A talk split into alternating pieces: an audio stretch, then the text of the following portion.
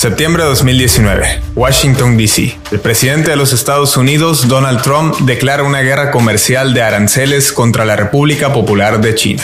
presidente chino Xi Jinping responde con una serie de restricciones a las mercancías de los productos estadounidenses. Diciembre de 2019.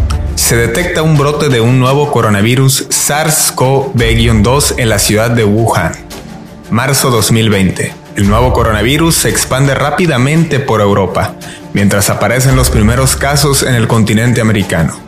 Así, China se coloca en el trending topic al ser el lugar de origen de una pandemia global sin precedentes en más de un siglo. Las bolsas de valores caen mientras las acciones de capital chino se revalorizan a la alza. Es así como se sientan las bases para lo que los expertos en geopolítica llaman una nueva versión de la Guerra Fría. Esto es El Tablero, la Guerra Fría 2.0.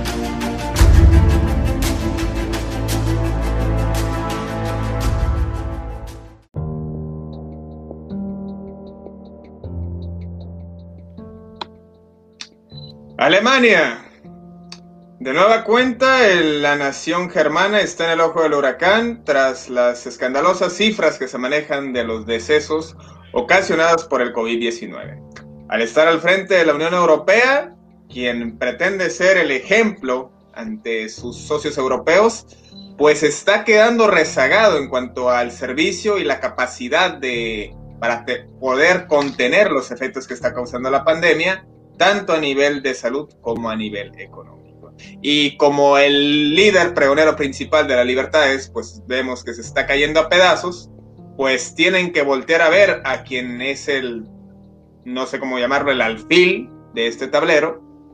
Y bueno, pues también Alemania pues parece que no está cantando mal las rancheras, como decimos aquí en México, y se está desmoronando este sistema de salud, en el que Angela Merkel ha tenido que recurrir a lo que aparentemente podría ser una alianza con el gobierno ruso para hacer la producción masiva de vacunas, que aún así este, habrá cierto margen de insuficiencia, puesto que, pues, en un país de 83 millones es complicado, más entendiendo los, si nos vamos a aspectos migratorios o nos vamos a aspectos de cómo está la composición del pueblo alemán. En fin, es sin duda un análisis muy complejo el que hay que hacer para entender lo que está sucediendo no solo en Alemania, sino en el plano europeo, con estas jornadas de vacunación que comenzaron en enero, ya se, ahora en enero ya se habían anunciado a inicios de diciembre y que veremos paulatinamente qué resultados tienen, si son positivos o no, porque ya hay rumores sobre los supuestos efectos secundarios y pues algunos tendrán que comerse sus palabras en cuanto a lo que decían políticamente, puesto que eh, se está motivando a la cooperación internacional. Y estas vueltas que da las ideologías y esta carrera de vacunas que están promoviendo algunos medios, tanto de izquierda, derecha, conservadores, liberales, llámeselo como usted quiera, es la prueba misma de que estamos en una nueva guerra fría. Bienvenidos, esto es El Tablero, les saluda Fidel Gastelum con el gusto de siempre, esperando que se encuentren bien en sus casas y bueno, saludo con gusto a la abogada analista Armando Arjona. Armando, ¿cómo te encuentras? buenas tardes Fidel y un saludo a toda nuestra audiencia y como tú mencionas, básicamente vivimos en tiempos actuales los cuales hay muchos cambios en este tablero geopolítico. Vemos como países que estaban liderando en este mundo tripolar que actualmente nos encontramos de potencias, pues uno de ellos está en un declive eminente en uno de sus fundamentos más claros que viene siendo el ejemplo de la democracia para los demás países. Pero hoy en concreto hablaremos sobre las acciones que ha tomado un país de los más fuertes de la Unión Europea respecto a esta pandemia del COVID-19. Viene siendo el país de Alemania y pues vamos a analizar básicamente qué retórica ha agendado este país que ha sido la misma agenda que comparte con la Unión Europea y qué resultados ha dado en este mismo país. Y bueno, y para analizarlo, le agradezco que nos haya tomado la invitación este, al señor Néstor Bustamante, quien desde Berlín de nueva cuenta nos va a exponer el panorama este, que afronta Alemania y pues la Unión Europea en general. Y también pues en una situación muy particular que se encuentra Y bueno, te saludo con gusto, Néstor, te mando un abrazo. Este, tengo este, un par de preguntas. Eh, me gustaría preguntarte cómo te encuentras, este, cómo estás afrontando estos días a tu alrededor en Berlín, qué se habla en Alemania ante esta crisis y también si es cierto el rumor de que están haciendo una convocatoria de ingenieros este, alemanes orientales para construir una fortaleza alrededor del Capitolio. Digo, tú sabes que pues en un día lo levantaron, así que pues a 12 días de que termine la administración Trump no estaría nada descabellado pensar que levanten una muralla para evitar pues esta clase de incidentes. Claro. Eh, no sé si estamos teniendo un gusto muy grande charlar con ambos. No estamos teniendo un tema tenido con imagen. Si quieren, podemos reiniciar. Pero un gusto muy grande charlar con vos, Fidel, y con, con vos, Armando, y con la audiencia, con las personas que por general se van para escuchar de lo que hablamos. Si quieren, eh, reiniciamos mi, mi, mi video, a menos que esté bien. Eh, Te escuchamos perfecto. Bueno, perfecto. Bárbaro. Bueno, es, eh, les voy a comentar cómo está. Es, muy bueno empezar con esa situación. Uno de los, creo que uno de los puntos de los libros de historia sobre el siglo XXI que va a ser escrito es lo que pasó hace dos días en, el Capitolio estadounidense. ¿no? creo que una de las máscaras más grandes que se ha caído con respecto a lo que es la policía democrática del mundo, que, que, no tenía, tal vez nunca lo ha tenido, pero ahora quedó muy claro que no tenía la capacidad de ser policía democrática de ningún país. Y bueno, ahora ha quedado eso realmente expuesto. Espero por la cantidad de amigos que tengo en Estados Unidos y la cantidad de, de, gente querida que tengo allá que esto se logre encaminar. Probablemente lleve, lleve años eh, poder mejorar esa imagen y poder mejorar lo que es las instituciones estadounidenses, aunque hay muchos esfuerzos internos y mucha presión externa también para que, para que eso, bueno, hasta Angela Merkel ya, ya se pronunció, la mayoría, incluso Boris Johnson, muchos, excepto por, Boris, por Bolsonaro, creo que casi todos los líderes internacionales han pronunciado eh, condenando lo que es la, eh, a lo que es el actual presidente, no sé por cuánto, si es por dos semanas o por unos días más de Estados Unidos. Además de eso, es un gusto estar con ustedes de Berlín y voy a empezar ahora a comentarles cómo es la situación acá en este, en este país.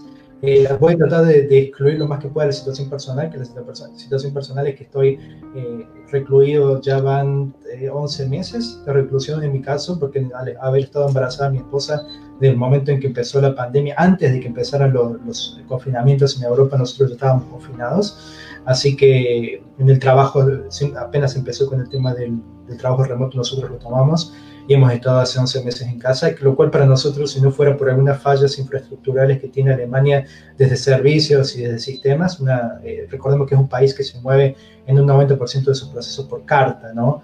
Eh, o por fax. No es un país que tenga un nivel alto de digitalización o ni siquiera servicio de atención al cliente por teléfono. Eso está provocando un montón de, de demoras en lo que hace la vida de la gente cuando tiene que vivir confinada. Ahora, eso también se ha traducido lo que tiene que ver con el tema vacunas. ¿no? El tema vacunas no es algo, no vamos a poner el dedo a la llaga en lo que es Alemania porque la producción de vacunas está representando desafíos para todo el mundo. Ustedes hablan de este país, de este mundo tripolar. Las potencias más grandes del mundo están teniendo desafíos, incluso China, que es un país productor, un país de, fábricas, eh, ha, creado alianzas hasta con Rusia, con, con países que han, tenido también algunos roces, hasta con Sur Corea, con, hay posibilidad de alianzas incluso con Japón para producir la cantidad de vacunas que hace falta para abastecer a todas las poblaciones. ¿no? En particular China con 1.4 mil millones de habitantes es, es, más allá de ser un productor muy fuerte, es un país que busca este tipo de alianzas. Esto con todos los efectos y con todas las consecuencias que puede traer este tipo de, de, de contactos, de comunicaciones y de acuerdos. ¿no? Sin, sin, ir más lejos, más allá de que ustedes siempre hablan de la, de, de la Guerra Fría, ¿no? hay, hay estándares o dos modelos extremos de, que tienen los, líderes del mundo para guiarse a nivel político y a nivel de ejecución, que tiene que ver con eh, America First, o sea, yo solo, individualismo, por mi cuenta me voy bien, o eh, cooperación internacional. Y esta pandemia está demostrando cuál es el modelo que, hace falta. ¿no? no hay ningún país que lo esté logrando solo, incluso Nueva Zelanda eh, ha sido, es uno de los ejemplos en lo que ha sido el manejo de, de la propagación de la infección pero todavía necesita vacunarse. Así que hasta incluso Nueva Zelanda, que ha, podido lograr todo por gestión propia, va a necesitar en algún momento eh, asociarse para producir las vacunas para su población. Entonces, más allá de eso, eh, es el escenario en el que estamos viendo acá en Alemania. Le voy a pasar primero un poco de números. Y creo que ya les había comentado el contexto, pero Alemania es un país que tiene muchos derechos individuales y, todo, y muchos derechos también a nivel laboral por lo cual durante el, periodo de las vacaciones de, Navidad, que gran parte de, hay una gran parte de la población alemana que no es religiosa, pero sí celebra las Navidades, sí se toma sus días de Navidad. Razón por la cual ah, bajó mucho la atención en los, los, hospitales y en las clínicas durante la, época de Navidad y Año Nuevo, y los números bajaron. Uno, si lee las estadísticas alemanas, uno podría pensar que la epidemia se tomó vacaciones durante las vacaciones de Navidad y Año Nuevo, y no es el caso, ¿no? Eh, el caso es que simplemente la gente dejó de atender en los hospitales y dejaron de reportar los casos positivos y dejaron de testear. ¿También? Se bajó la capacidad de testeo, se bajó la capacidad de atención, lo cual conlleva la menor atención de, casos tempranamente, conlleva que esos casos sean recibidos directamente por la terapia intensiva. ¿no? La terapia intensiva no se toma vacaciones, eso sería eh, catastrófico en cualquier país del mundo. Las terapias intensivas funcionan, los, los servicios de emergencia funcionan y están... Néstor, perdón que te interrumpa. Estas vacaciones eh, abarcan un periodo de cuánto, dos semanas, tres semanas, porque habíamos visto acerca de que a partir del 28 de diciembre ya se empezaron las jornadas de vacunación. Desconozco si independientemente de esto los servicios hospitalarios o el personal médico tomó vacaciones y cuánto tiempo tomó. Sí, eso tiene que ver mucho con cada uno. Las vacaciones que son por lo general las, semanas del 24 de diciembre hasta el 1 de enero, los días que son realmente vacaciones, el 24, 25, 26. 25, 26, acá en Navidad son dos días, 25 y 26. Es el día de San Esteban el 26. Y después la, Noche Vieja y la Noche Nueva son también días de, de feriado. Por lo general la gente se toma también esos días en el medio y hay personas que se toman las vacaciones anuales. ¿Está bien? Y eso es lo que ha dado que los números, haya habido una meseta en, los reportes estadísticos de Alemania, que no tiene nada que ver con que el, virus se tomó vacaciones, tiene que ver con que no había gente testeando ni teniendo. Pero eso llevó a otra consecuencia, que es la que ustedes pueden ver en, como les decía anteriormente, la terapia intensiva no se toma vacaciones porque está planificado con mucha antelación quién se va a poder ir y cómo van a poder mantener un servicio a ese nivel razón por la cual estos enfermos que no pudieron ser atendidos cuando estaban apenas enfermándose o cuando no pudieron ser testeados, caen directamente a terapia intensiva, pero no haber tenido un tratamiento temprano mueren. Está bien, por eso que tenemos récord de en estos días, que son todas estas personas que no pudieron haber sido testeados o investigados. No solamente eso, sino que no haber, no haber podido ser testeados tempranamente, continuaron esparciendo la enfermedad, ¿no? a menos que hayan tenido la, la, precaución de, de aislarse.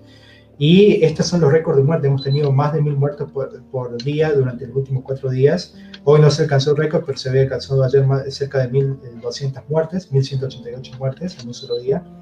Eh, me acuerdo que cuando alcanzamos las 200 muertes, Angela Merkel, el ministro, el ministro de Salud, Jens, Jens dijeron, eh, no podemos aceptar que eh, se nos caiga un avión lleno de alemanes cada día, ¿no? que era cuando había 200 muertes. Bueno, ahora fueron seis aviones que se cayeron en un día, con 200 personas cada uno estos son los números que sí están acordes, son las muertes. Estos son no, bueno, se cayó un Titanic cada día.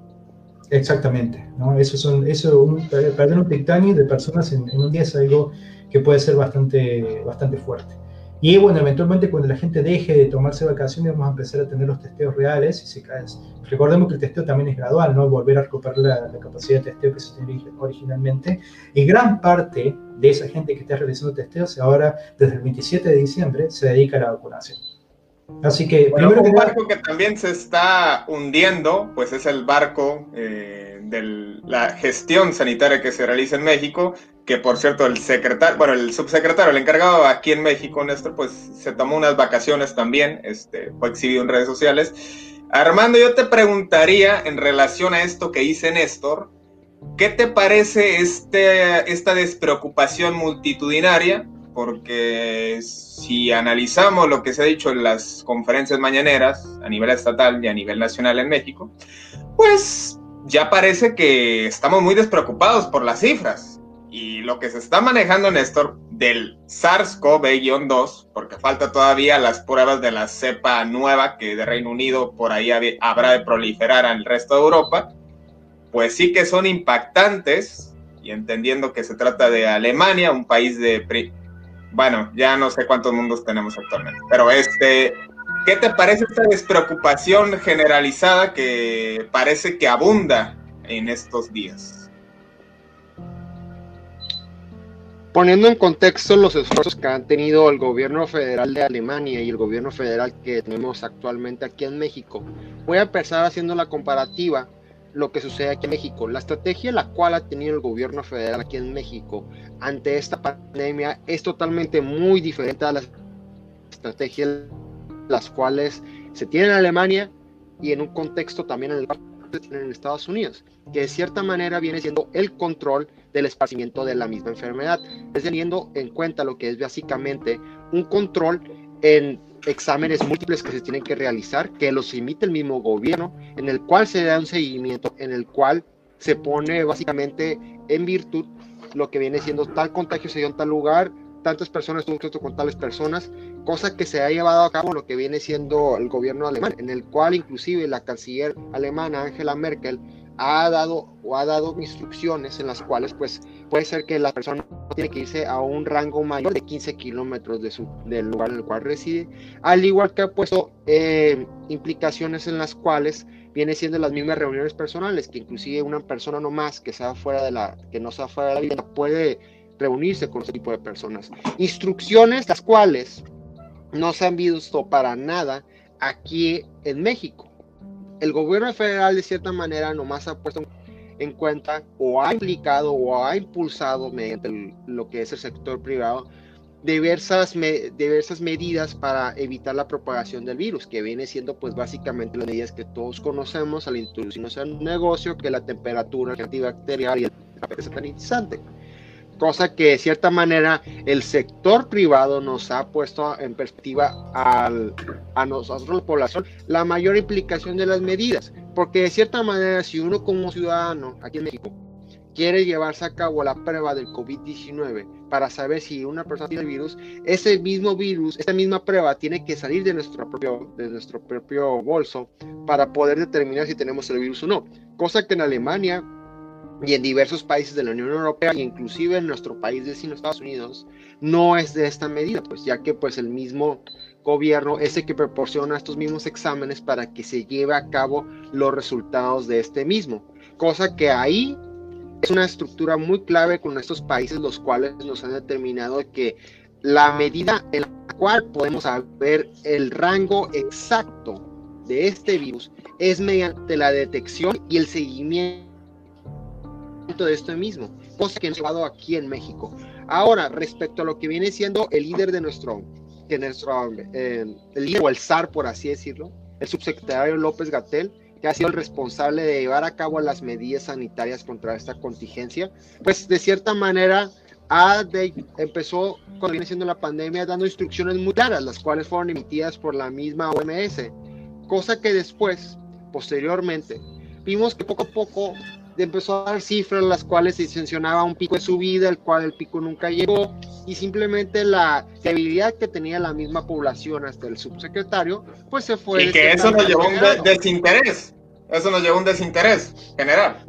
Es a lo que hubo exactamente, un desinterés general, el actual, pues de cierta manera todas sus conferencias, las cuales daba diariamente, pues era seguida por la mayor parte de la población y llegó un punto en el cual pues ya la gente simplemente dejó de seguir sus instrucciones y dado esto, pues de cierta manera el mismo subsecretario creo que también ha dejado de seguir las mismas instrucciones, se le vio de vacaciones en Oaxaca, en una playa de Oaxaca, con su pareja sentimental, cosa que pues uno como ciudadano pues no tiene por qué meterse en la vida personal o privada de un funcionario público pero, de cierta manera, pues si tú eres el dirigente de esta protección contra el COVID-19, pues de cierta manera tienes que poner el ejemplo contigo mismo para que las demás población siga las medidas, las medidas sanitarias que él impone. Así que ya en conclusión, pues básicamente los esfuerzos contra la pandemia con, en Alemania y en México fueron totalmente diferentes y por eso los resultados de cierta manera han sido diferentes. Néstor, a estas alturas del confinamiento y dadas las cifras escandalosas que comentas, eh, y que hay imprecisión en los datos por estas vacaciones que tomó el personal médico en Alemania, eh, ¿hay, ¿percibes algún desinterés eh, por parte del ciudadano común alemán? Es decir, ya no les importa en absoluto las instrucciones o las cifras que manejen las autoridades oficiales. Eh, te puedo responder simplemente con lo que podemos ver nosotros, ¿no? Eh, nosotros tratamos de dar una vuelta con, por, acá por alrededor, vivimos muy cerca, de, muy cerca del Checkpoint Charlie, creo que ustedes deben saber que fue uno de los momentos, uno de los lugares en los cuales casi se empieza la tercera guerra mundial. eh, por estos incidentes entre la Alemania Oriental y Estados Unidos cuando estaban compartiendo Berlín, eh, justo en la, separación del muro.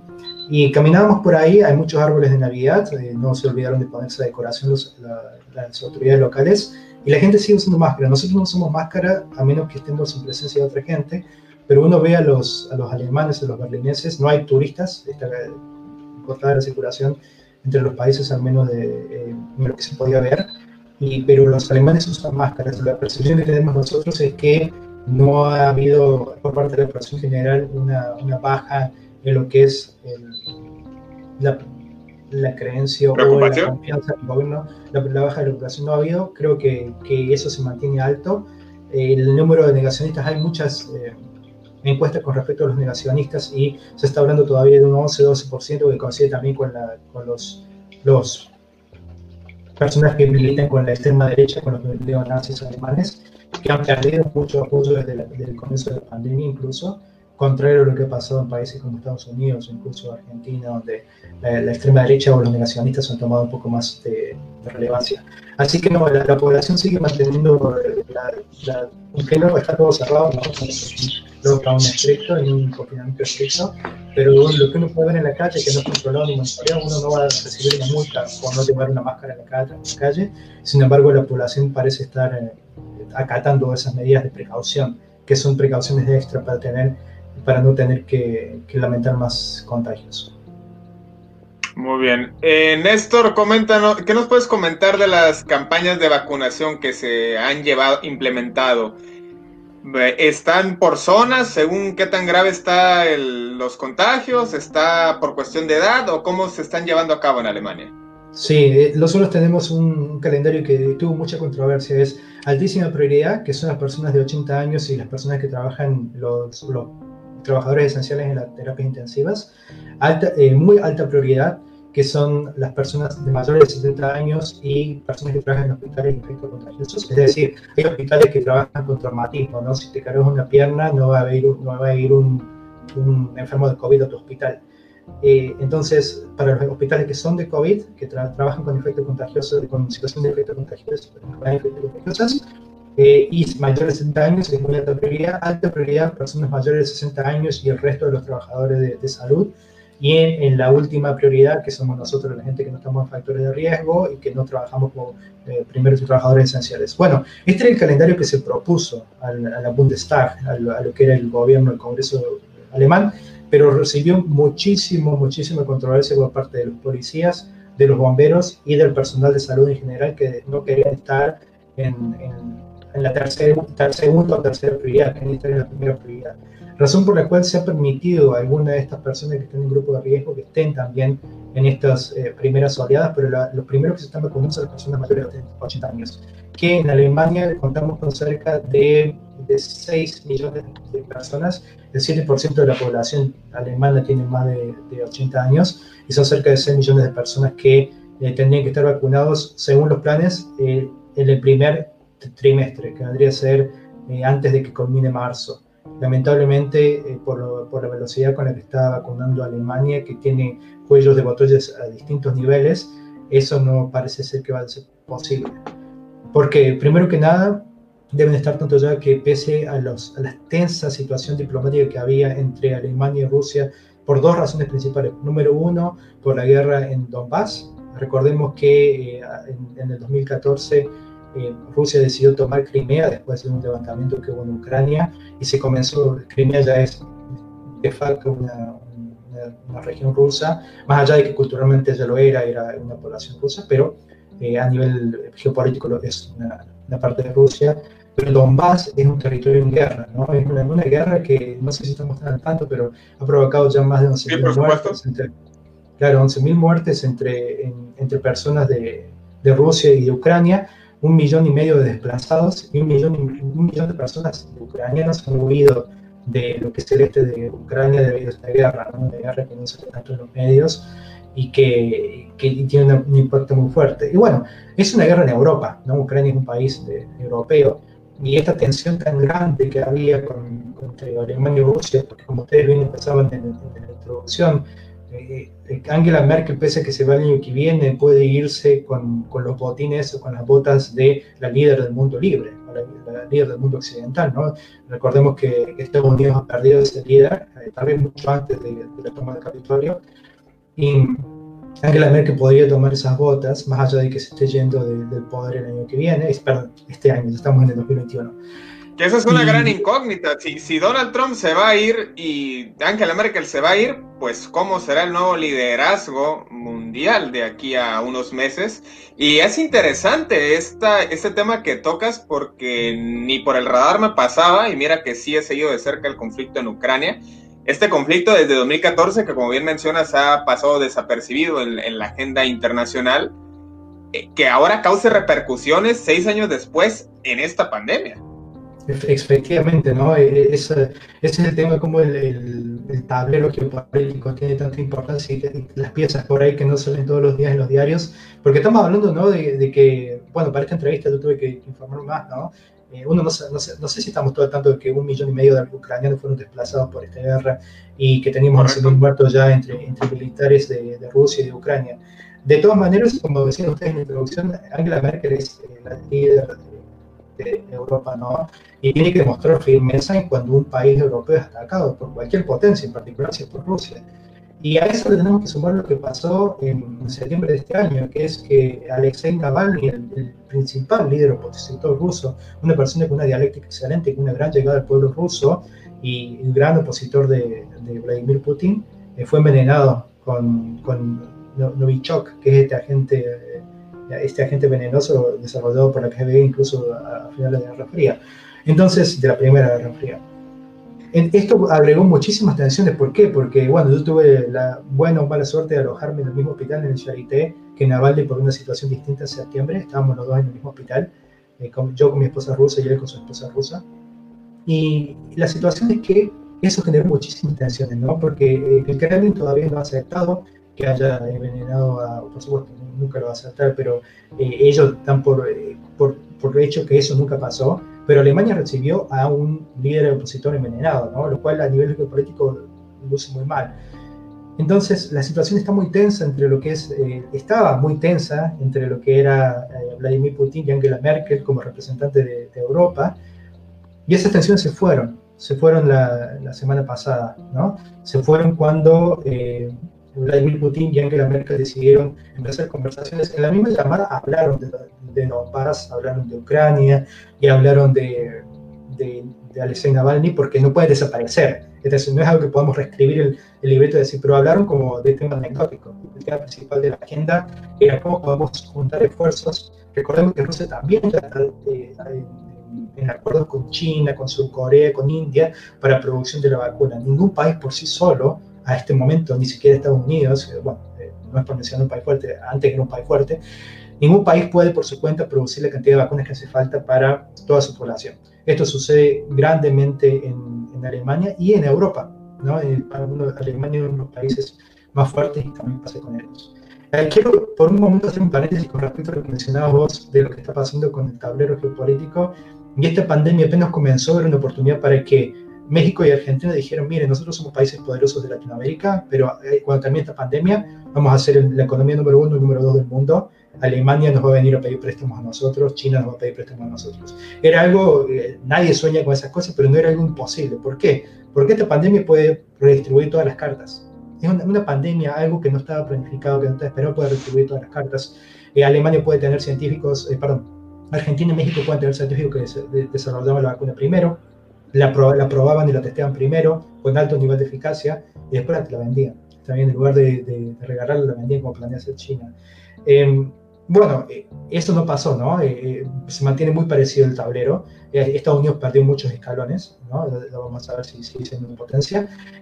pero todavía queda la parte de la vacunación. Una parte del control de la epidemia, de la, de la pandemia, que Nueva Zelanda ganó, por ejemplo, los países nórdicos, excepto Suecia, que perdió muchos escalones también se mantuvieron fuertes. Alemania empezó muy fuerte y perdió muchos, muchos pasos ahora. Y ahora la parte de la vacunación. Rusia también, Rusia también eh, empezó fuerte y también perdió mucho, mucho de la capacidad. Ahora queda la vacunación. Y la vacunación es uno de esos momentos en los cuales, más que nada, que quiero pensar que a los líderes del mundo les importan las vidas humanas, pero también hay que entender que todos los líderes políticos también manejan una agenda que tiene que ver con lo bien que yo haga el proceso de vacunación, es que también voy a lucir a todo el mundo y que también parado voy a quedar económicamente y a nivel de imagen. ¿no? Vivimos en un mundo en el cual la imagen es tan importante y por eso uno a veces compra productos por marca nada más. Bueno, eso sucede con Alemania y Alemania está eh, enfrentando uno de esos desafíos tan fuertes que es la producción de la vacuna, la distribución. Creo que han leído, si no les comento que hay problemas con la distribución a nivel logística, se perdieron muchas, eh, cientos de dosis de vacuna por cortar la cadena de frío. La cadena de la vacuna de Pfizer y BioNTech tiene que conservarse entre menos 70 y menos 80 grados centígrados. Y esto falló en algunas eh, localidades razón por la cual ahora se ha focalizado más la vacunación en centros de vacunación. Esto también va a empezar a afectar también lo que es la medición y el testeo, porque muchos de los profesionales que eh, se dedicaban al testeo van a ser los que, y los que se dedicaban al contact tracing. ¿no? Recordemos que uno de los índices más fuertes para medir cómo se propaga el virus es el, índice, índice de incidencia y tiene que ver con cuántas personas eh, se infectan cada 100.000 habitantes. Eh, tenía que ser 50 porque con 50 por cada 100.000 habitantes uno puede hacer contact tracing, uno puede mandar gente a investigar con quién te contaste ayer, la semana pasada, con él. Ah, vaya le preguntas a con quién te contaste, le hacen test. Bueno, esa capacidad se ha visto muy limitada ahora, eh, no solamente por la vacación, sino por la, vacunación. Y el, el otro problema que tenemos es la lentitud de la vacunación en sí. ¿Por qué? Porque para esto también hace falta un proceso largo, que es yo le aviso a una persona de 80 años que se tiene que vacunar. ¿Y cómo le avisamos en Alemania? Por carta. ¿no? Le mandamos una carta a una persona de 80 años que se tiene que vacunar o que se puede vacunar. Y hay algunas regiones que han habilitado, sobre todo en el sur, un poquito más adelantados, han habilitado líneas telefónicas o eh, sistemas online. Pero muchas veces se responde también por carta también. Es un proceso muy lento. Razón por la cual al día de hoy el número de vacunados que tenemos, habiendo comenzado el 27 de diciembre, es eh, exactamente 517 mil vacunados. Estamos hablando de que si quisiéramos vacunar a toda la población de Alemania, tenemos que vacunar a 83 millones de personas. Si dividimos esos 83 millones en los 517 mil, nos da un factor de 166, que multiplicado por los 14 días que hay entre hoy y el 27 de diciembre, nos da, eh, esos 166 multiplicado por 14 nos da exactamente 14.200 eh, 324 días. Dividido los 365 días que tiene un año, nosotros terminaríamos de vacunar a toda la gente en, en mayo de 2026. ¿Está bien?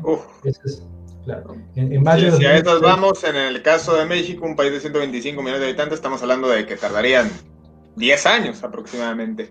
Y en relación a las vacunas, Néstor, eh, se ha manejado todo tipo de... Hay que separarlo, ¿no? O sea, ha habido cantidad exagerada de mensajería por vía este, plataforma mensajería instantánea, cadenas que indican supuestas conspiraciones sobre que la vacuna hace esto, que hace aquello, que te inserta un chip, que te provoca lo otro, que es un instrumento de control social o un plan malévolo perpetrado quién sabe por qué. Y la otra, los mitos verdades a medias, que si la vacuna causa efectos secundarios, sudoración, fiebre a los días, que si causa algún tipo de alergia. Y hemos visto una agenda mediática que maneja una carrera de vacunas, Sputnik B contra BioNTech y Pfizer, contra la AstraZeneca. ¿Qué, ¿Qué, te ha parecido toda esta controversia de serie de dimes y de, de cuestiones eh, que, bueno, Dentro del plano y apegándolo a, los análisis pulcros, pues la Sputnik, ahora que mencionabas la temperatura a la que debe mantenerse esta vacuna de Pfizer BioNTech, pues mantiene una ventaja porque esta requiere de 10 grados bajo cero en comparación a los 80 grados bajo cero. Y bueno, este, también Reino Unido se cansó de decir que fue el primer país en, en vacunar, cuando ya China y Rusia ya habían avanzado en estos temas. Entonces, ¿qué te parece esta politización ideológica que se ha manejado alrededor de las vacunas? Es muy difícil responder esa pregunta con, de una sola vez. Cada vez que dijiste uno de esos comentarios se dispararon un montón de respuestas de mi parte. Primero que nada, hay un miedo muy grande. En y hasta sonó una sirena de emergencia. Sí, ah, bueno, vivimos en la zona de Mite y tuvimos un tiroteo con bandas rivales por, luchando por el territorio oh. para distribuir la droga hace, hace dos semanas y estaba todo lleno de sangre la vereda. Así que cada vez que suena la policía nos agachamos para que no vaya a dar ningún disparo por nuestras cabezas. Bueno, al margen de eso, Sí, y eso que estamos en una zona bastante céntrica. Al margen de eso, les quería comentar, eh, hay un miedo que tenemos los, los, expertos, la gente que trabajamos en realidad con las protecciones, con los números, que es que cuando la gente habla de la vacuna, eh, se tiene la chancleta, como se dice en Argentina, no se preocupen más por, eh, por, por la noticia esa pregunta con respecto a lo que pasa en Berlín, no es lo que se percibe en Berlín, pero si bien lo que pasa en, en Londres, el, el, mayor, el, el alcalde de Londres se lo pedir por favor a la gente que deje de salir porque están a punto de acabar con la, la disponibilidad de, de camas de hospital. ¿no? En Alemania no estamos tan mal, nos queda todavía un 16% de unidades de terapia intensiva, que son cerca de 40.000 camas. De cada una de estas, 40, de estas 4.000, donde cada una de estas 4.000 camas tiene respirador. No sé, que nos quedan 4.000 personas que se pueden enfermar de COVID-19 y pasar de terapia intensiva que vamos a poder recibir. Eh, por eso por una parte, ¿no? El, el, el tema de, de la capacidad de lo que puede ser la vacuna y, el efecto que puede tener la vacunación de la gente. Eh, razón por la cual eh, es importante que se vacune y es importante también que se, eh, que se siga continuando con el control de la enfermedad. Ahora, con, con, el tema logística, me preguntaba con, con, lo que pasa con la Sputnik B y con lo que pasa con, con Alemania. las limitaciones a través de la distribución, las limitaciones para colocar la vacuna, están haciendo. Y, y, si me puedes repetir la última parte, porque creo que con esta parte empecé a, divagar yo de, mío, de lo mío, pero si la última parte de tu pregunta, si me la puedes repetir, por favor, Fidel. Sí, eh, ¿qué, ¿qué, te ha parecido esta politización que se ha hecho de entre la guerra de vacunas, si es que podríamos llamarlo así, este capítulo de esta Segunda Guerra Fría? Este, por uh -huh. ya me, me, acuerdo vale. de la carrera espacial, la carrera armamentística, y ahora parece que estamos en otra carrera lejos del el actuar en favor de la humanidad, pues vemos este, toda clase de descalificaciones entre un laboratorio o un país y otro, ¿no? Bueno, en, en, los medios alemanes no se puede leer eso, no sí lo, al tener acceso a los medios argentinos veo mucho que los medios de derecha dicen que la vacuna rusa no sirve para nada, eh, y los medios de izquierda dicen. Infobae, por ejemplo. Claro, por ejemplo, en los medios de extrema derecha. No, propaganda soviética, imagínate. Imagínate. Claro, claro. Pero también tenemos medios de izquierda, ¿no? En Argentina que, que le tira mucho la, la, la, Pfizer, que la Pfizer este y aquello. O sea, todas estas corporaciones o todos estos medios, incluso las que tienen apoyo estatal, tienen historias, ¿no? Pfizer tiene sus historias, eh, Rusia también, de, desde la Guerra Fría, desde 1980 con Chernobyl, siempre hay historias de que se cubre cosas, y por eso es que está bueno ser un poco escéptico. De hecho, te voy a dar un ejemplo con lo que pasa con, con en Alemania, estamos hablando de un país con alto nivel de educación, solamente el 73% de los médicos se están conforme a decir yo me voy a poner la vacuna, el 73% de los médicos. Y me decís, bueno, coincide con la población normal, un médico es un ser humano como cualquier otro. Ahora, solamente la mitad de los enfermeros, el 50% de los enfermeros de, de Alemania dicen que se van a poner la vacuna. La otra mitad de los enfermeros dicen que no. Y con respecto a la población, solamente el 54% de la población se vacunaría, sí, se pondría el brazo para poner la vacuna, y un 21% de la gente está en duda de que se lo pondría, lo cual son números, del 21% tenés que asumir que un 10% va a decir sí y otro 10% va a decir que no, lo cual ya te alcanza a llegar al 60% para la, la inmunidad de manada que te hace falta para poder volver a la vida normal, porque hay que entender que hay mucha gente que no es que no se quiera vacunar, sino que no se puede vacunar por ser alérgica, por otras cuestiones. Razón por la cual este, este tema de la, de la ideologización, de la politización, de hacer un armamento de una vacuna, va a estar siempre, tiene mucho que ver con la formación y la educación que tenga cada uno. Yo creo que eventualmente esta pandemia va a ayudar mucho para que se caigan muchas máscaras, ¿no? como se cayó la máscara del de, juez de la democracia en Estados Unidos, o, o el, el, el, juez de la libertad de las instituciones, creo que se van a seguir cayendo máscaras, y se cayó una máscara con este acuerdo, que estos acuerdos que están firmando Rusia y Alemania, eh, esto, ¿Por qué? Porque si Alemania realmente creyera toda esa fake news sobre Rusia, no iría a pedir infraestructura a Rusia para fabricar su vacuna, ¿no?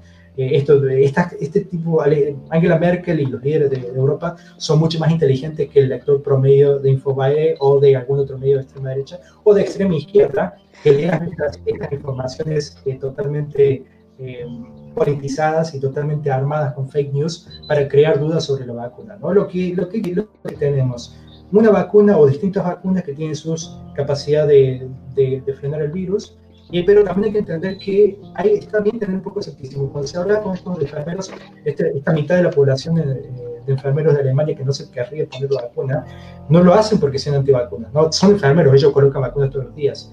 Ellos dicen que... Pues no, es, que tenga la creencia de que genera, provoca autismo, ¿no? Como no, no, no, no, una leyenda urbana de hace muchas décadas. Ellos, ellos quieren que más gente se ponga la vacuna para ver cuáles son los efectos adversos a largo plazo. ¿Por qué? Porque en, estos, en la fase 1, fase 2 y fase 3 tuvimos 3, 4, 5 meses algunos, en algunos casos para ver cuáles son los efectos en esa cantidad de tiempo.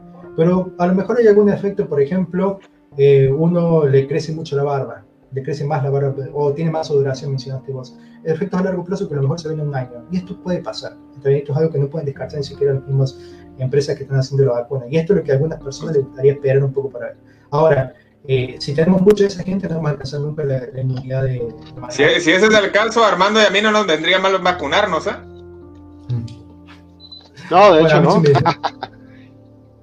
A mí me crece demasiado la barba y creo que, pero nosotros tenemos acceso a la vacuna, nos lo vamos a poner inmediatamente. Y, yo creo que con respecto a las fake news, eh, bueno, ya, hemos visto lo que logra la fake news y la teoría de conspiración con Estados Unidos, ¿no?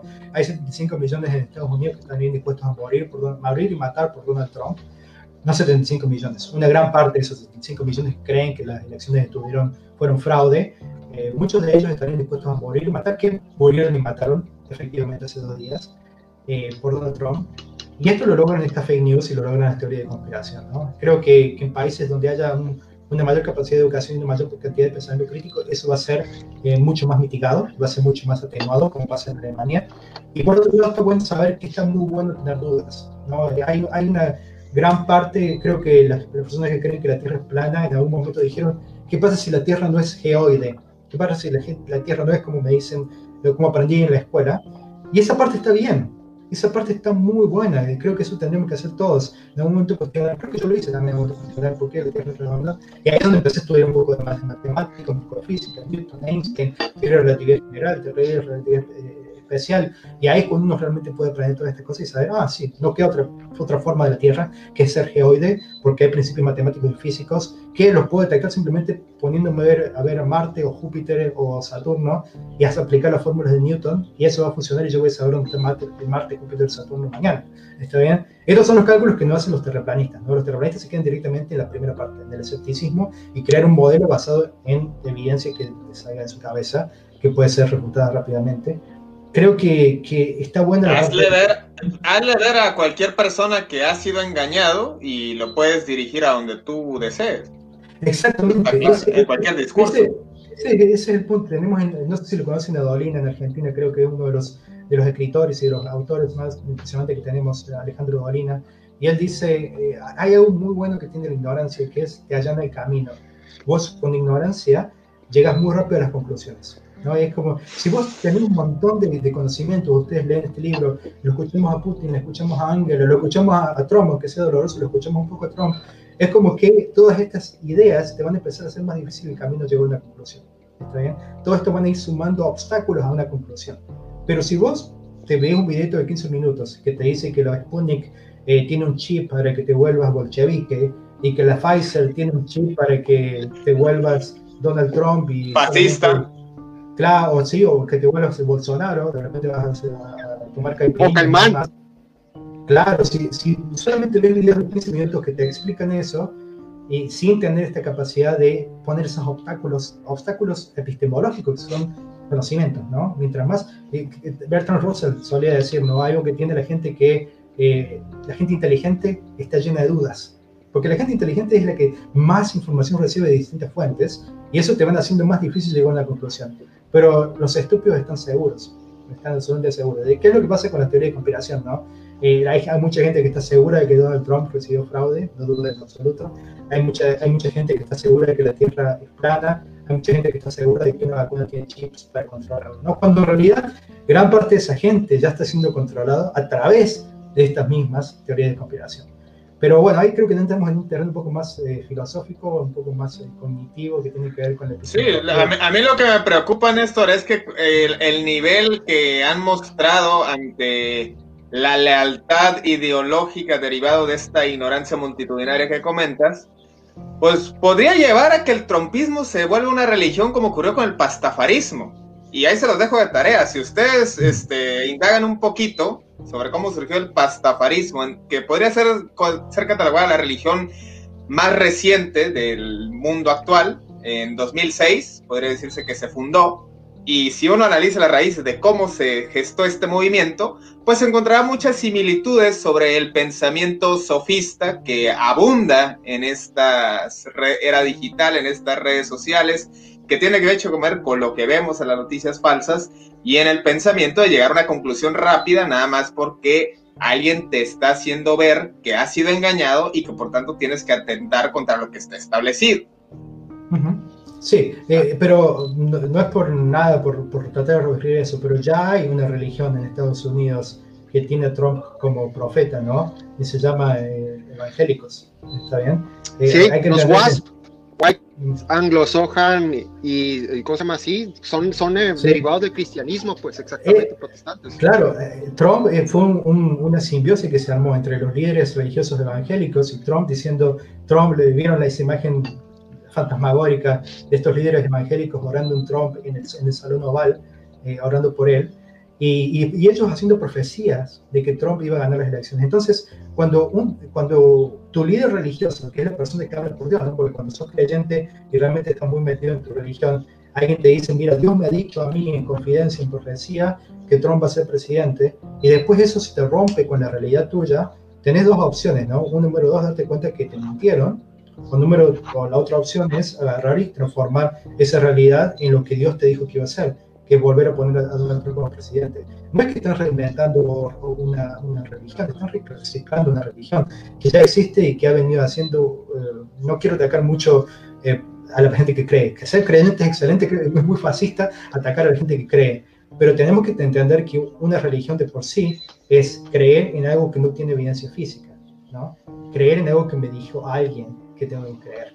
Y es exactamente lo mismo que ha usado y que ha weaponized, no sé cómo se diría eso en español, pero eso es lo que ha weaponizado, lo que ha hecho un armamento Donald Trump al momento de aliarse con los líderes evangélicos y decirles, miren, Donald Trump a ser presidente, si no y esto es lo que Dios nos ha dicho, si no es así nosotros tenemos que agarrar y cumplir la voluntad de Dios, igual que pasó con las cruzadas hace, de hace dos mil años, ¿no? que sea la voluntad de Dios. Eh, o porque Dios tiene superpoderes y es poderoso, o porque si no los tiene y yo todavía quiero creer en él, tengo que lograr que eso pase. Y es también la mentalidad, hay que entender algo que esta teoría de conspiración creo que es material muchísimo para psicólogos y para personas que trabajen con el, con el tema cognitivo, es entender cómo alguien que crea y fomenta teoría de conspiración eventualmente las empiece a creer. Porque hasta en un punto eh, Donald Trump creía realmente que habían cometido fraude contra él, simplemente porque se retroalimentaba de las mismas fuentes que repetían, repetían su discurso, ¿no? Eh, él le dice a Giuliani que, tiene, que han cometido fraude. Giuliani lo dice por Fox News muchas veces y Trump lo escucha y Trump dice, este muchacho le creo, esto es cierto. ¿No ¿Y entonces Mike Pence se convirtió en Judas o cómo? Y esa es la imagen. Bueno, eh, ustedes saben que en el, un, periodista de Reuters declaró que estando dentro del Capitolio sacando fotos, la gente buscaba ir a ejecutar y colgar a Mike Pence por traición, ¿no?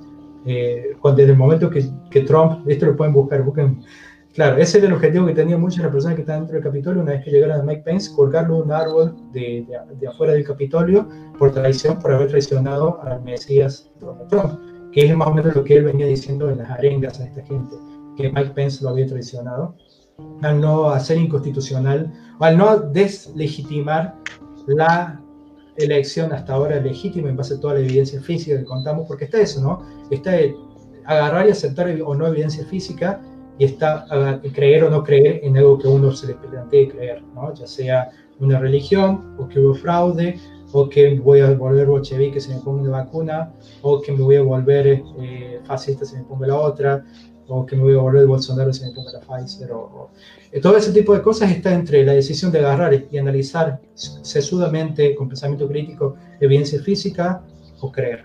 Son dos paradigmas, son dos modelos que van a llevar a, a una consecuencia u otra. En el caso de Estados Unidos llevó a lo que es por lo menos en la imagen el fin de la democracia o de la imagen democrática de un país que pregonaba y denunciaba debilidades institucionales en todo el mundo. Muy probablemente ya no bueno, eh, Armando, voy contigo, este, ahora que levantaste la mano y, antes de que nos expongas tu, tu, postura, me gustaría preguntarte qué tipo de leyes crees que deberían suscitarse para que cortar este escepticismo general hacia las vacunas Y bueno, este Néstor ayer comentaba eh, que a mí, desde mi perspectiva, qué irónica es la historia que tiende a repetirse, que en 1991 la Unión Soviética cayó de una forma muy similar a este asalto al Capitolio y que algunos extremistas pues ya están colocando como el fin del capitalismo, ¿no? Pero del dicho al techo hay mucho trecho y aunque haya ciertas similitudes me parece que es un poco aventurado aceptar esta afirmación. Armando. Aquí lo que tiene que hacer en sí la población general no es que sea una acción generalizada por un organismo multinacional o una nación en concreto. Aquí lo importante es que las personas de a pie como nosotros entren a una fase en el estado crítico del pensamiento. Y me refiero a esto, que opiniones van a haber siempre. Como lo mencionaron ahorita Néstor y Depende del medio que tú leas, va a tener una propia perspectiva, una propia agenda, ya sea su agenda política, su agenda económica, X o Y.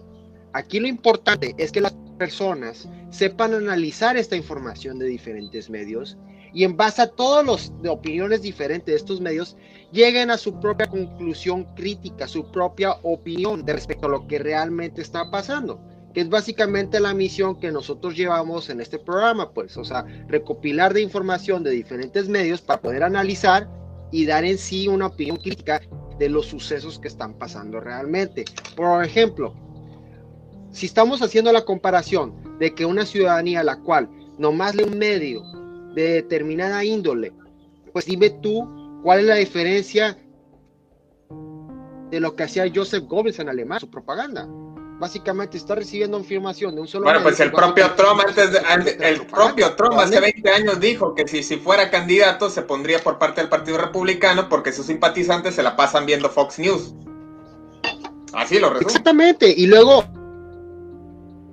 no, y eso fue en los 90 y en los principios de los 2000, ¿qué es lo que pasó con la guerra de Irak? Básicamente todo lo que se propagaba en Fox News hizo que el, que el Partido Republicano y que sus seguidores creían que sí existían armas de destrucción masiva en, este, en estos países y por eso hubo una intervención la cual fue justificada para poder atacar y posteriormente obtener todos sus recursos. ¿Por qué? Porque tenías una población sumamente inclinada en una solamente opinión. Y ahora volviendo al contexto de las vacunas. Básicamente, todas las vacunas se encuentran en una fase la cual no se pudo haber un desarrollo, un desarrollo como debe de ser. Si por un lado vimos que la vacuna de la ébola tuvo 16 años en su desarrollo para después salir al mercado. 16 años, llevándose todas las fases que se debe haber llevado. Ahora actualmente la mayoría de estas vacunas se encuentran, se, se proponen en una fase que es de emergencia, que es que esta fase salga antes del público, pues, a una fase anterior al público, pues por esta misma índole que es de emergencia. Ahora, obviamente, cada país tiene una determinada apuesta en la que viene siendo las vacunas que le convengan. Por un lado, podemos ver que pues, la, vacuna Sputnik B, que respectivamente, pues de cierta manera se creó diferente a las otras, pues de cierta manera va a exponer lo que viene siendo sus pros de tal vacuna. Al igual que la vacuna de AstraZeneca y la Universidad de Oxford, al igual que la vacuna de Moderna, que unas van a tienen que estar congeladas a menos 70 grados centígrados, que la otra vacuna rusa no ocupa esto, que la otra ocupa una dosis una dosis, que la otra ocupa dos dosis, que la otra tiene un valor de 10 dólares, que la otra, que la otra, las dos valores, dosis vale alrededor de 30 dólares, casi 40 dólares las dos vacunas. Para eh, diferentes eh, vertientes hay, pues es a lo que voy. Pero aquí lo importante es que la persona de a pie como nosotros sepa diferenciar todo esto, pues, y no caiga en esa línea tan delgada como, como estuvieron mencionando anteriormente de las conspiraciones o de las o de quién está bien y quién está mal, porque como ustedes mencionaron, es muy fácil creer en algo cuando uno tiene una duda, pues, y es cuando existe la falta del pensamiento crítico y de analizar verdaderamente los sucesos con toda esta misma problemática. Así que, en una opinión muy concreta, pues, de, a lo que preguntaron, que es qué es lo que se tiene que hacer para que se existe, deje de existir esta falta de conspiración o opiniones de guerras de vacunas, hay que tener en cuenta que en sí, cada país que esté promoviendo esas vacunas tiene su propia agenda. China, cuando antes de que se le su vacuna, ¿qué es lo que hizo? Proporcionó varios equipos salubres a diferentes países para de cierta manera crear enlaces, lazos con esos países, para luego reforzarlos con lazos económicos. A final de cuentas son negociaciones meramente políticas. Y ahora pues sacan su propia vacuna para de cierta manera tener una recepción propia. Aquí en México ya vimos que el gobierno federal ya está siendo tratado para recibir vacunas por parte de China, la, la, la, vacuna cansancio.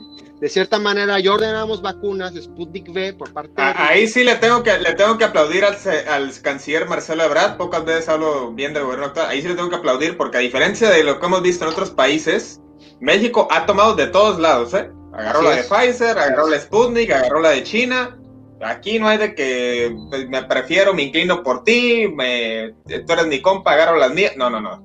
Agarró de lo que pudo, negoció bien para el bienestar de su población. En cambio, vemos que en Sudamérica, pues vemos que casi la mitad agarró el Sputnik, menos Brasil. Ya sabemos por qué. Pero bueno, así la situación. Néstor, te agradecemos enormemente que hayas estado con nosotros. Eh, te dejo para si quieres hacer alguna, este, algún comentario final y pues para que este, te despidas de la audiencia que ya está más que acostumbrada y expectante de escucharte y seguirte en redes sociales los, por los posts que publicas. Y asimismo, este, espero no estés sufriendo efectos secundarios por vacunas porque cada rato te me estás congelando Lima. sí. Bueno, el internet anda muy bien acá en Alemania, pero es un gusto muy grande charlar con ustedes dos. Eh, no puedo coincidir más con lo que dice Armando. Es, es realmente, que, ¿cuál es el peligro que tenemos si ponemos la verdad o el juez de la verdad en entes públicos o privados? ¿Qué pasa si Facebook un día dice, mira, voy a bloquear a Donald Trump porque me parece que es peligroso? Twitter dice un día, voy a bloquear a Donald Trump porque me parece que es peligroso. Voy a bloquear al tablero o, el tablero, o después lo bloquean Angela Merkel, lo bloquean. Eh, Twitter y Facebook empiezan a decir qué es lo que está bien y qué es lo que está mal en el mundo. Está bien, imagínense qué horrible sería eso, ojalá nunca pase. Pero está pasando, eso es lo que pasa exactamente. Facebook eh, y Twitter decidieron bloquear indefinidamente, bueno, Twitter permanentemente a Donald Trump y, y, Facebook indefinidamente. Por, por, Facebook y por Instagram, Mark Zuckerberg tomó esa decisión. Y esto es peligroso, es muy, muy peligroso, ¿no? Yo creo que, que en, la situación en la que estamos, en la cual esta persona podía eh, decir, vayan y ataquen y maten a Mike Pence, no con esas palabras, pero con otras palabras, eh, entiendo que la decisión se tomado, pero estar en este escenario en el cual un ente privado pueda decidir qué es la verdad y qué no, eh, es una situación bastante peligrosa. Y si lo ponemos en un ente público, ¿cómo sabemos que ese ente público también quiere el bien de todos, no? Eh, puede ser un ente de derecha, un ente de izquierda, y la verdad puede cambiar de un día para otro. Lo mismo que pasa en 1984, creo que es una novela que hay que releer especialmente en estos días, porque tiene, tiene mucho que ver con lo, con lo que está pasando. No podemos poner, tiene que tener cada uno la capacidad de agarrar y tenerse Pero ¿qué pasa si gran parte de la población no tiene la, la, capacidad de entender la diferencia entre creacionismo y evolución, entre creacionismo y biología, la diferencia entre eh, virología y ondas cuánticas que afectan las vibraciones positivas de tu vida y todas estas cosas que se mezclan tanto en redes sociales, que se mezclan tanto en, en, el discurso de mucha gente. Y ahí entramos en un terreno peligroso, ¿no? Porque ahí ya quedamos, como decía Carl Sagan, en una sociedad totalmente manejada por ciencia y por tecnología, en la cual nadie sabe decir de ciencia y tecnología, y aquel que tiene la capacidad de manipular o de manejar estas dos va a controlar al resto de la gente, ¿no? Eh, es una situación bastante peligrosa. Les dejo con, con dos tareas. Número uno, eh, les pregunto, ¿sabes si Donald Trump, cuando hizo ese, esa foto operación para que mm, reprimieron y dañaron y tiraron gases y, y, proyectiles a manifestantes en la Casa Blanca para sacar esa foto con la Biblia, ¿la Biblia estaba del derecho o del revés? ¿Se acuerdan? No tengo la imagen en mi cabeza al momento, no te sabría decir si la Biblia estaba al derecho o al revés. Eh, me estás hablando de cuando... Estaba al revés. Estaban las protestas, este, por George Floyd o el reciente asalto. No, no, no, ¿Sí? Eh, no del Capitolio, no Casa Blanca. Eh, estaban las protestas y se reprimió violentamente a manifestantes pacíficos para que él pudiera hacer su foto frente a esta iglesia. Eh, todo el mundo repitió que la Biblia estaba dada vuelta, pero la Biblia estaba del derecho. ¿Está bien? Y, también pasó con la frase con respecto a los republicanos. Donald Trump Eh, nunca dijo que iría por el Partido Republicano tampoco. Eso, es un mito urbano. Pero sin embargo, muchos creemos eso. Muchos hemos leído eso, lo hemos repetido hasta el cansancio, no es nuestra culpa.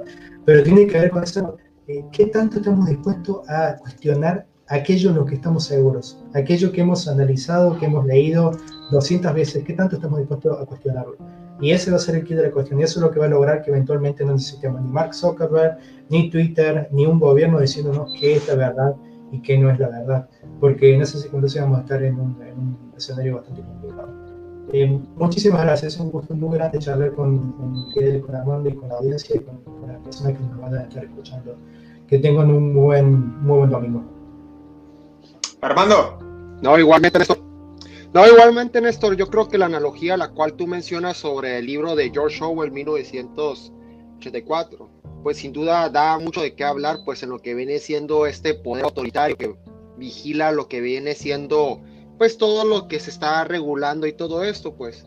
De igual manera, yo creo que de cierta manera lo podemos ver de esa manera con la cibercracia, que es lo que está haciendo pues actualmente la cibercracia, todas estas compañías eh, las cuales regulan qué está bien y qué está mal, de hecho en el segmento pasado que Fidel y yo discutimos básicamente los sucesos que sucedieron en la Casa Blanca, eh, yo hice hincapié a lo que viene siendo esto.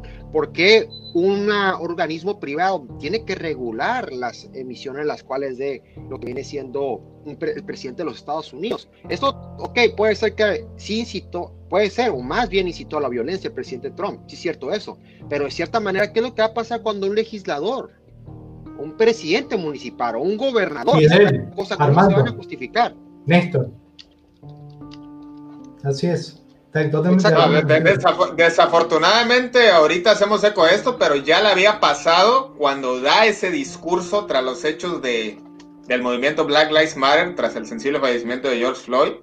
Y ahí no fue nada más Twitter, ¿eh? ahí fue prácticamente todos los medios estadounidenses, abanderados principalmente CNN, no, no permitieron que diera el discurso y también cuando gana, cuando se da el triunfo electoral, que muchos adelantaron el de Biden, también opacaron el discurso presidencial tras el, ejercicio electoral.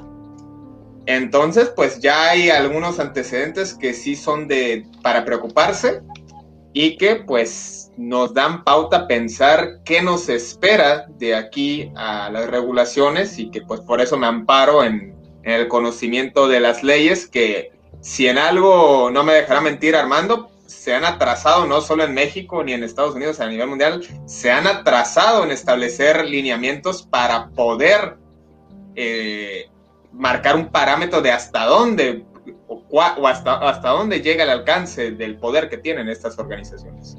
Bueno, y miren también, eh, quiero darle un cierre, pero, ah, perdón, Armando, adelante. Nomás para hacer énfasis a lo que estaba mencionando en base al libro que tú mencionas de George Orwell, hay un libro muy interesante del autor Aldous Huxley, el cual se llama Un Mundo Perfecto. Un Mundo Feliz. El cual, el cual menciona lo que viene siendo el lado opuesto a esto, pues, que en vez de un poder central que esté controlando todo, va a llegar un momento en el cual la población simplemente va a tener los hechos enfrente de ellos y no va a querer leerlos, pues, no va a querer asumirlos, no les va a interesar. China vive, China vive en 1984 y Estados Unidos vive en el mundo feliz. Exactamente. Eso es exactamente. Y aquí lo que tengo que hacer, y aparte de hacer énfasis en estos dos títulos, el que mencionó Néstor y el que menciono yo de Aldous Huxley, tenemos que ver qué hay detrás de la cibercracia. ¿Quién está detrás de ellos? ¿Y saben quién está detrás?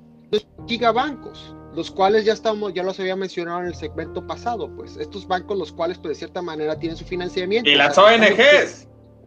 De cierta manera entonces te das cuenta Detrás hay un motivo capitalista, el cual tiene su propia agenda y de cierta manera la impulsa y de esa manera censura a los gobiernos, los cuales ellos creen en su criterio que está bien o que está mal. Pero este tipo de aspectos, pues yo creo que lo ameritan en un programa ya enfocado ya más en esto porque son muy extensos. Sí. Mm. Sí, eh, voy a decir tres cosas. Número uno, eh, en Alemania, por ejemplo, lo, que hizo Donald Trump después de, de, lo de Black Lives Matter y lo de Charles, eh, el ataque, eh, a él sí lo bloquearía en Alemania, pero porque las leyes alemanas no permiten discurso de odio y lo que él dijo se interpretaba como discurso de odio. A medida que quemar el Capitolio, eh, si no van a matar a nadie, no es discurso de odio. Pero, o sea, eso lo permitiría. Pero no permitirían lo, que hizo después de Charles Bill, porque eso fue los discursos de odio. Eso es con respecto a, cómo lo ve Alemania, ¿no? Alemania tiene su historia de, discurso de odio que llegó a, a, el momento más discurso de su historia. Segundo, Armando, no te tendría que haber dejado hablar porque ese iba a ser mi comentario. Quería precisamente mencionar al, al opuesto, hay dos figuras eh, distópicas que podemos tener. Una es la de George Orwell con 1984 y la otra es Un Mundo Feliz de Aldous Huxley.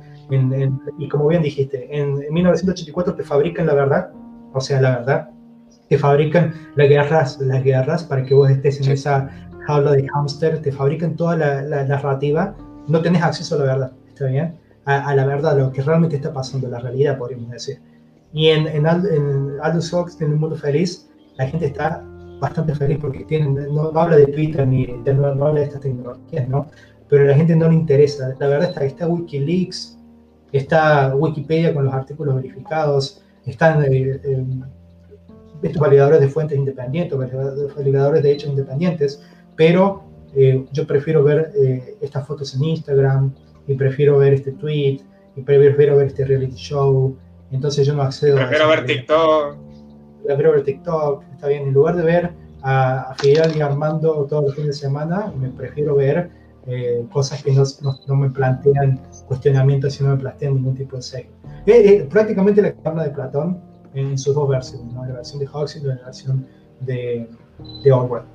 Y el tercer punto es la vacunación. Esperemos que Alemania y que todos los países del mundo puedan ponerse al día para que no tarden seis años sin vacunar a toda la gente y que eventualmente podamos salir adelante de esta pandemia que está poniendo tanto eh, en tantos conflictos o en tantas situaciones difíciles a nivel mental, a nivel psicológico, a nivel de comportamiento de tanta población mundial.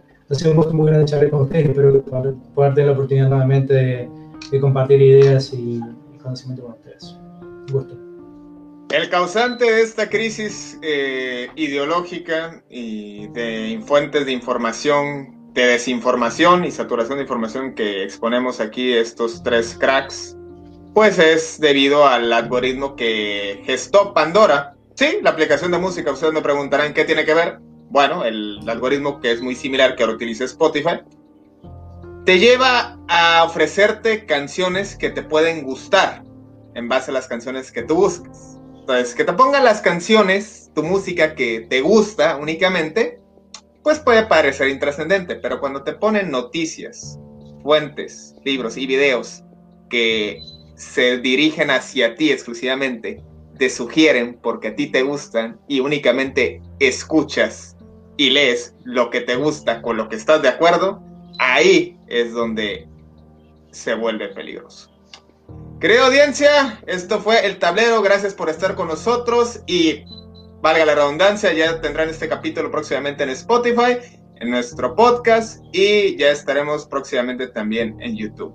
Hasta la próxima, resguárdense bien en sus casas porque el virus sigue proliferando y las fake news siguen causando estragos. Nos vemos la próxima, esto fue El Tablero.